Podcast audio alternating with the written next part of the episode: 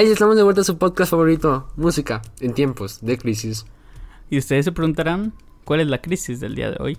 Tal vez ustedes no lo sepan, pero la crisis del día de hoy es que odio al tipo que con el que estoy grabando. Y la otra crisis es que... bueno, hay, hay otra crisis, ¿no? La crisis de, de Bill Gates. Que, bueno, el hecho fue que tuvo una entrevista en Miami y le preguntaron de, sobre diversas cosas, sobre el cambio climático y en general. Pero le hicieron una pregunta que la cual fue como que el, la que yo estoy de acuerdo con su respuesta. Que preguntó, bueno, le preguntaron que si pudiera decir algo al presidente de México, es decir, a AMLO, que le diría. Y Bill Gates respondió que es mejor tener a una ciudadanía bien educada que un buen subsuelo, es refiriéndose al petróleo, pues. Y realmente se me hace algo muy, muy, muy cierto. Sí, o sea, la verdad es que, pues, ¿de qué sirve tener una buena refinería si no la sabes aplicar de manera consciente, sabes? El hecho de que una buena decisión se toma a largo plazo y el hecho de que, ¿cómo se llama? Si tú pones una refinería, el hecho de que el petróleo no tiene tanto futuro en general, o sea, el, hecho de que el petróleo se baje a utilizar porque los, los o sea, el, el, futuro de los autos, a lo mejor no son los autos eléctricos, pero posiblemente sean de que combustibles sintéticos o algo parecido. Y el hecho de que la gasolina ya no se va a utilizar, aparte de toda la contaminación que produce el proceso de destilación y el proceso de generar energía a partir de la gasolina.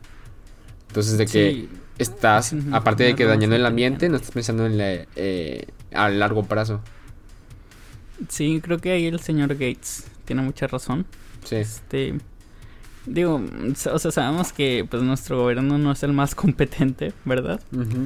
Este, pero sí deberían de tomar un poco esas palabras, este, y no sé, ver, atrás y ver qué están haciendo mal un poco. Sí, y mm, algo que también menciona, no sé si seguro si lo menciona Bill Gates o si lo menciona la persona que lo está entrevistando, es que eh, México tiene algo más importante que el petróleo, que es la gente, y que la gente puede producir mucho más cosas que el mismo petróleo. Sí, sí, sí. Pues, o sea, estábamos hablando de, de los casos. Digo, son muy excepcionales esos casos. Pero, pues, de esos millonarios que tienen más riqueza que un país entero. Este, no sé, es como, pues, fue un resultado de una muy buena educación bueno, sí, o sea, también de que eran personas, son personas muy inteligentes, pero también es un problema en México eso, el hecho de que mucha gente muy inteligente se va porque no tiene las suficientes oportunidades aquí en México para crecer. Sí, de hecho, aquí mucho es... Mm, ¿La fuga de cerebros? ¿Cómo se llama? Sí, sí, sí. De que mucha gente prefiere irse a, pues, casi que, casi, casi que de donde se los aprovechen, ¿sabes? Donde se les dan oportunidades de crecimiento.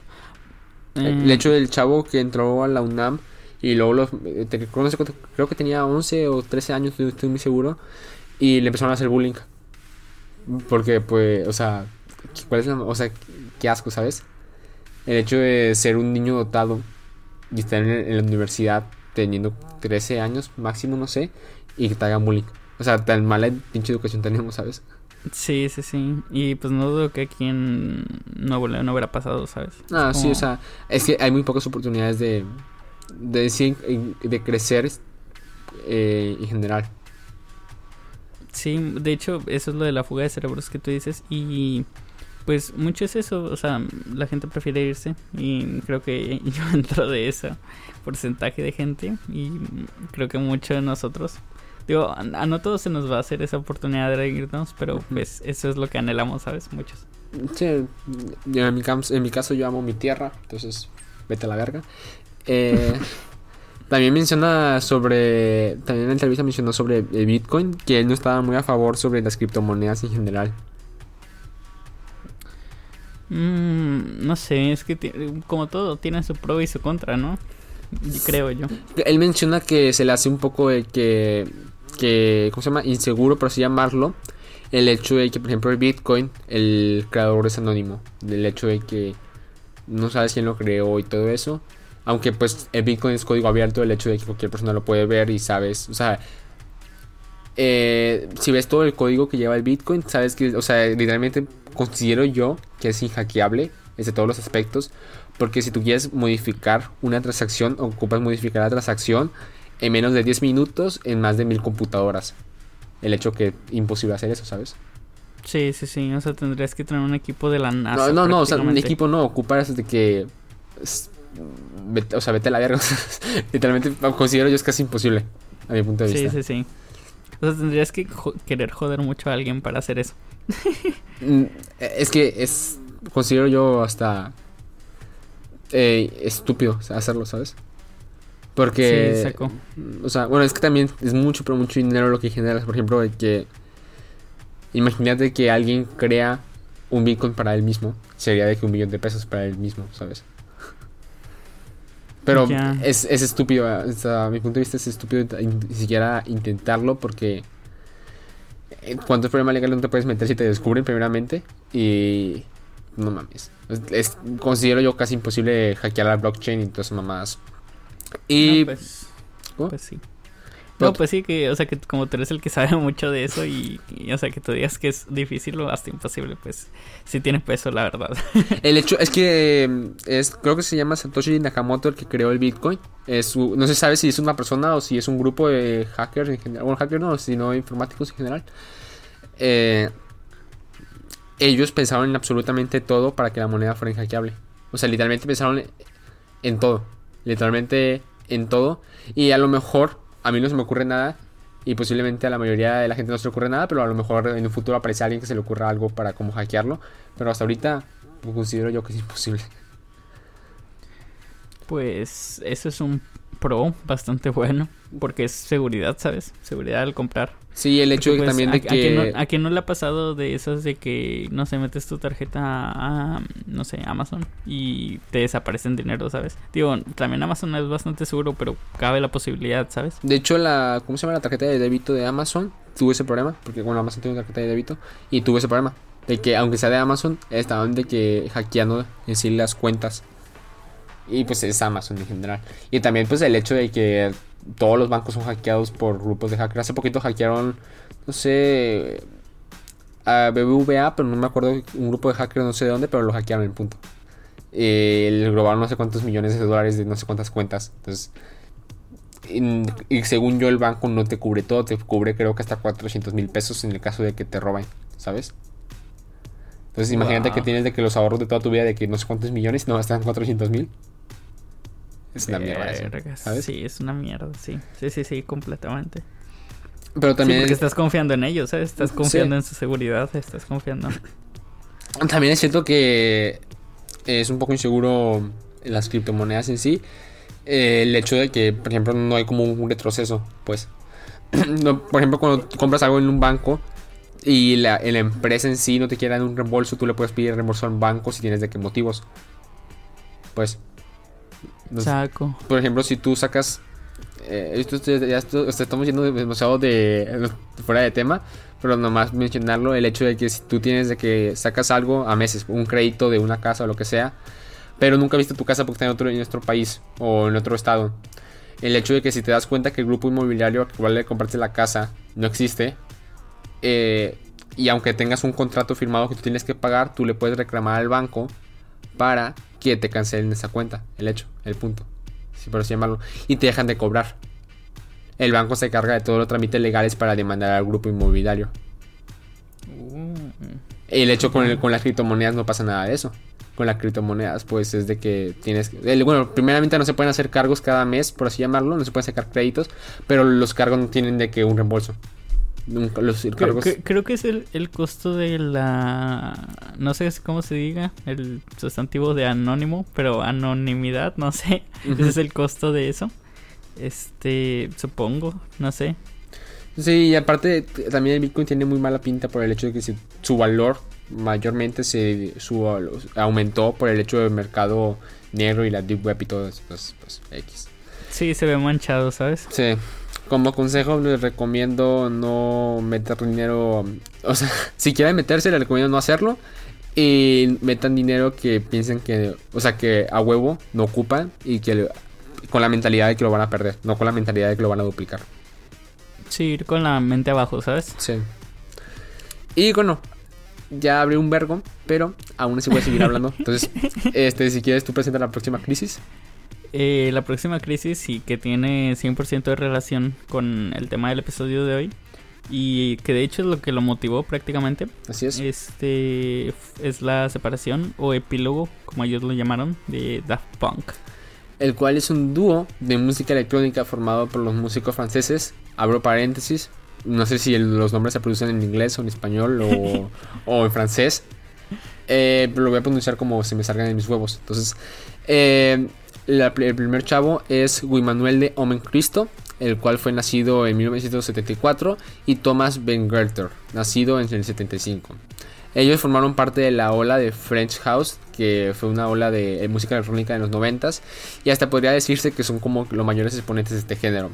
Y son conocidos por, su por sus elaborados conciertos en los que incorporan efectos visuales y el énfasis que le ponen a, a las historias y a los componentes visuales en sus producciones musicales ellos se conocieron en el Lycée Cacnot. Es la tercera vez que digo esto, pero cada vez me mama más como lo digo. Sí, la, verdad, eh, no hablas francés, lo sé, pero wow, ¿eh? wow. Sí, sí, sí, valió la pena ese añito de francés obligatorio, ¿no? bueno. una escuela secundaria en París. Los dos se hicieron buenos amigos, lo que los llevó a iniciar una banda en la que Goy Manuel tocaba el bajo, Thomas la guitarra y a ellos se le sumaba un tercer integrante llamado Lauren Brankowitz, que tocaba la batería, dándose a conocer como Darling. El nombre del trío provenía de la canción de The Beach Boy del mismo nombre, o sea, Darling, que grabaron, eh, que fue grabada eh, por una, que fue grabada junto a una composición original, la cual fue lanzada en un EP de Duphonic Records multiartista, es decir, que, fueron, que fue compuesta por varios artistas. A raíz de ese EP, una reseña negativa de la revista Melody Maker llamó a la agrupación A Bunch of the Punk, que traducido sería como un montón de tontos punk, pero que Guy Manuel vio una gran oportunidad en dicha reseña, una oportunidad de crecimiento más que nada. Porque pues obviamente no le podemos agradar a todo el mundo. Obviamente. Mm, y pues no toda la música va a ser del agrado de todos. Este, y obviamente también siempre va a haber haters en todo. Así es. Este, pero pues hay de dos sopas, que no te dejes afectar, o sea, que es como que se te resbale, ¿sabes? Y la otra es ver hasta cierto punto el lado positivo de esa crítica que te están haciendo. Este, porque pues tampoco estamos para complacer a la gente, ¿verdad? Si no le quedas bien es como vete a la verga. Vale. pero, pero si ves que hay una área de crecimiento en esa crítica, que pues que fue este el caso, pues dices, bueno, pues ¿por qué no? Eh, es, muy importante eso, que cuando vas a criticar a alguien, o sea, al menos que tu intención sea ofender, que espero que no lo sea, trata de que sea como que constructiva en general, o sea, sin decirle que está de la verga su música, decirle por qué, ¿sabes? Decirle por cómo la puede mejorar. Sí, que es lo que te digo de oportunidad de crecimiento. Eh, aunque los demás de la, del trío no sé, lo tomaron también, por eso la agrupación se disolvió, por lo que Laurent se integró a la banda Phoenix. Como se pueden dar cuenta, el hecho de que cada, cada uno tocaba diferentes instrumentos eh, no era una banda de electrónica como la actual, sino que era como algo más tipo rock. Y el hecho de que, como solo quedaron dos, el dúo quedó. El dúo de Darwin quedó atrás y cambiaron su nombre al que todos conocemos, que es Daft Punk. Y al no sentirse a gusto con lo que estaban creando antiguamente, que por así llamarlo era rock, decidieron experimentar con cajas de ritmo y sintetizadores para así hacer el sonido que todos conocemos de su banda y así también nacieron los personajes que actualmente todos conoces. Eh, Daft Punk tuvo su debut oficial en 1994 con el sencillo The New Wave y al año siguiente regresaron al estudio para grabar The Funk, el cual se convirtió en su primer éxito comercial y con el éxito llegó la oportunidad de tener una disquera, la cual terminó siendo Virgin Records. Las canciones de Daft Punk y Alive se incluirían en su primer álbum eh, Homework, publicado en el 97, y que su single más exitoso fue Around the World. Pero todas las canciones del álbum son demasiado, demasiado buenas y realmente, eh, sinceramente, le recomendamos escucharlo porque es un gran álbum debut. Me di cuenta de algo. Eh, no tiene nada que ver con Daft Punk ni nada, pero con lo que dijiste ahorita. Eh, eh, fue un meme que decía de que la, generación Z y, su adicción por los adverbios terminados en mente. Y dijiste ahorita realmente, quién sabe qué en mente, y fue como, wow, sí es cierto, tenemos una adicción con esos adverbios, ¿qué pasó ahí? Y, y no sé. Eso, eh, entramos al mismo caso de la primera crisis. Hay que invertir en una buena educación. Creo yo. Bueno, continuando. Durante esa era, que comprendió desde 1993 hasta 1999, que se llamó Homework como el álbum, el dúo normalmente usaba máscaras para ocultar su apariencia. Cuando no usaban disfraces, ocasionalmente preferían ser reemplazados por animación o tener la cara oscurecida digitalmente por la prensa. El hecho de que he visto varias entrevistas antes de que mostraran su, su, cascos, en los cuales utilizaban de que bolsas para taparse la cara para en las entrevistas, pues Es que no había presupuesto. Eh, en general, pues a uno se les ocurría la idea de los robots, según yo. Y pues sí, eso. Y bueno, su siguiente época, por así llamarlo, su siguiente época fue a partir de la publicación de Discovery en 2001, que iba más orientada a synth pop, que es pop con sintetizadores, lo cual dejó como un poco choqueados a sus fans de Homework, y aún así tuvo bastante buena recepción, ya que aunque no sea como lo que todos esperaban, eh, terminó siendo el segundo lugar en las listas de Reino Unido. En la era Discovery, que comprendió desde el 1999 hasta 2003, se dejaron ver un poco más, apareciendo como robots futuristas para sesiones de fotos para publicidad, entrevistas, shows en vivo y en los videos musicales. En estos trajes, diseñados por Tony Gardner y Alterian Inc., son cascos deportivos capaces de reproducir varios efectos de LED y acompañados por guantes metálicos. También eh, varios datos curiosos es el hecho de que hasta donde se sabe hay un contrato de exclusividad que firmaron los diseñadores del casco con, Daft Punk por el hecho de que tiene, o sea, el, para que no revelen todo lo que tiene el casco, pero hay gente que dice que tiene sistemas de comunicación para comunicarse de un casco a otro y pues muchas cosas que no sabemos como ventilación y no sé cuántas cosas puede tener.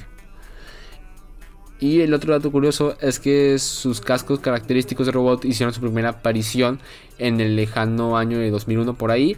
Y desde ahí cada aparición en la escena pues utilizaban esos mismos cascos. Y...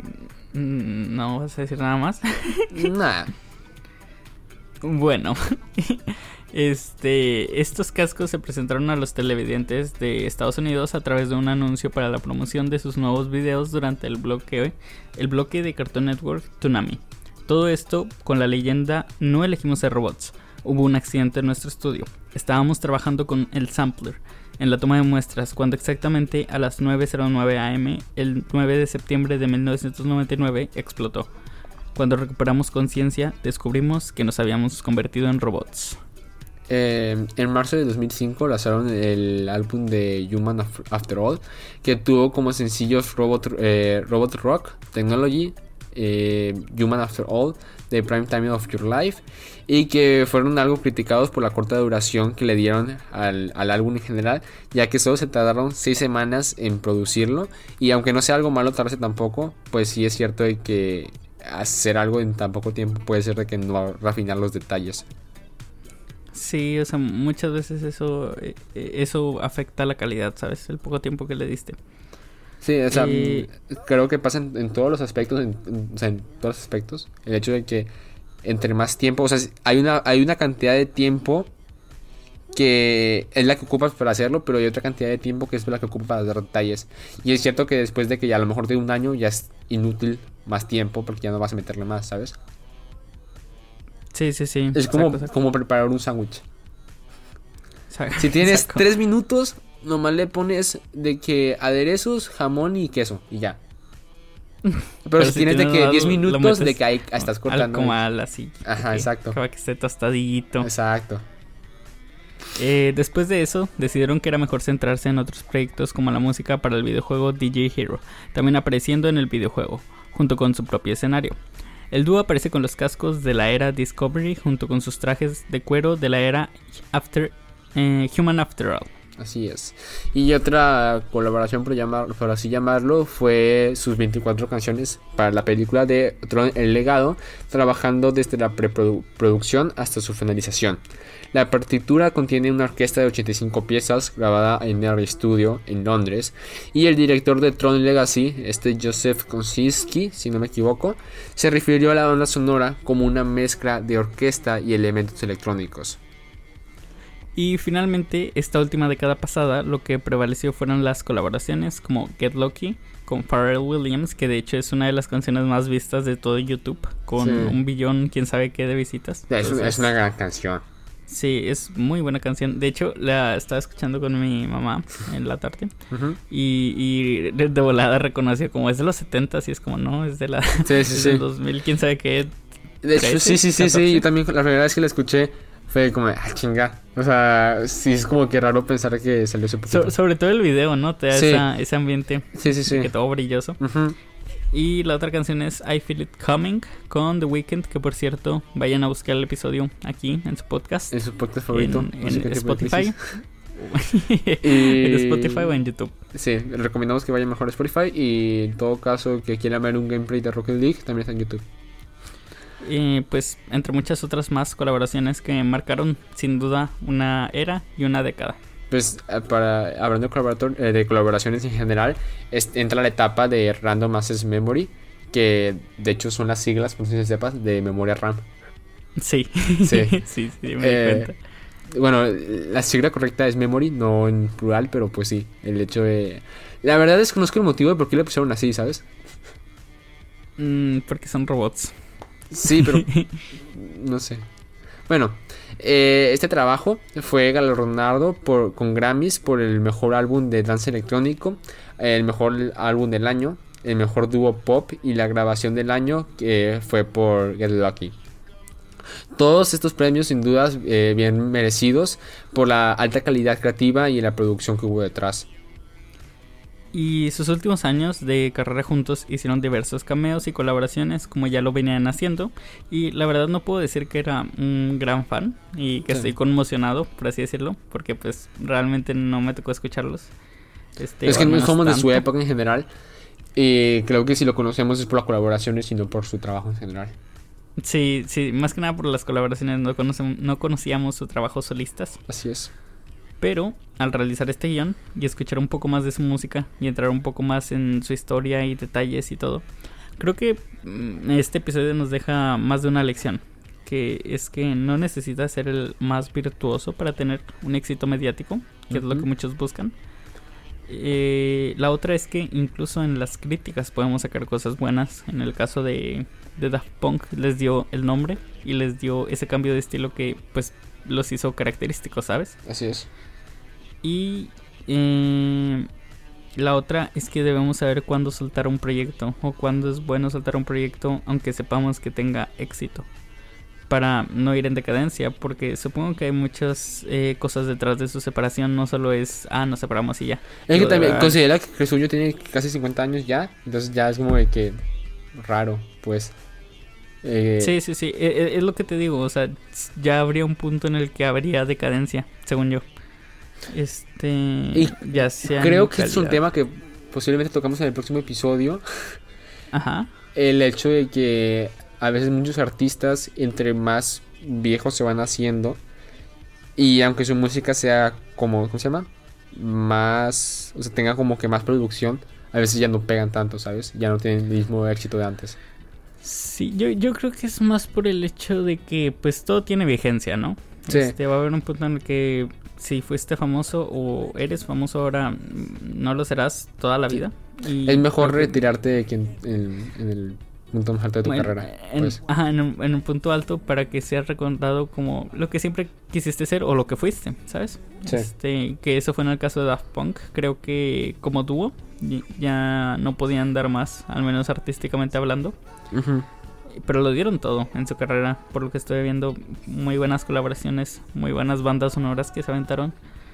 eh, muy buenos proyectos solistas también, muy creativos. Sí. Eso sí, las Este- películas están muy malas.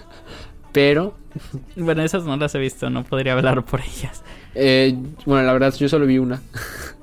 Eh, vi una, pero sin saber que era de ellos, ¿sabes? Pero ya. eh, el punto es de que O sea, ¿la película era sobre ellos o la hicieron ellos? eh, hicieron ellos, aparece también son productores de que, bueno, trabajaron pues en eso, ya, como ya, ya. productores.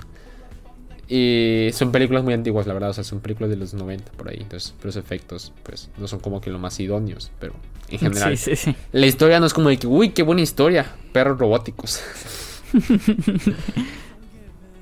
Este, bueno, el, al punto al que quería llegar con esto es, hay que saber cuándo soltar o dejar ir un proyecto. Eh, creo que esas son las tres lecciones muy buenas que nos dejó este dúo francés, muy talentoso. Este, sin duda, mm, creo que después de grabar esto me voy a meter un poco más en su música, porque la verdad me llamó mucho. Pensé que ibas a decir de que me voy a meter un poco más cocaína, nada más, pero no, no. Continúa, continúa. También, también. Y pues creo que eso es todo. Ya no tengo nada más por agregar. Este, nomás decirles que este episodio es un poco diferente, creo que a los otros episodios, como de que un poco más serio, no sé. Sí, creo que no nos lo podíamos tomar tan a burla por el hecho de la conmoción. ¿no? Sí, la de conmoción, sí, es, exacto, y no, no hacemos, no hicimos tantos comentarios como estamos acostumbrados a hacer, pero creo que es un episodio muy eh, fructífero. Eh, Este, no sé qué significa, pero suena bonito en mi mente. sí, ¿no? sonó hermoso en mi mente. Bueno, Este. este. Y creo que sería todo, este... eh, antes de terminar el episodio, me gustaría decirles que si eh, me podrían seguir en TikTok como m-johnston19. Hago contenido de música, hago sketches también. Y también hago unos cuantos covers. Y próximamente se viene un EP, álbum que estoy preparando. Entonces síganme para estar enterados. Y también en mi página de Facebook como M. Johnston. Tampoco me cuentes tu vida, crack. De puta madre, crack. Eh, y ya por último, eh, nada más pedirle que nos vayan a seguir a um, Spotify y a Instagram si quieren de que pues, enterarse cuando sale un nuevo episodio. Y creo que ya sería todo. Ah, también en YouTube, XD. y Eh, ahora sí pues sería es todo. ¿no? Sí, este, como diría mi primo antes de morir. ¡Ayuda! Nosotros somos música en tiempos de crisis. Hasta la próxima.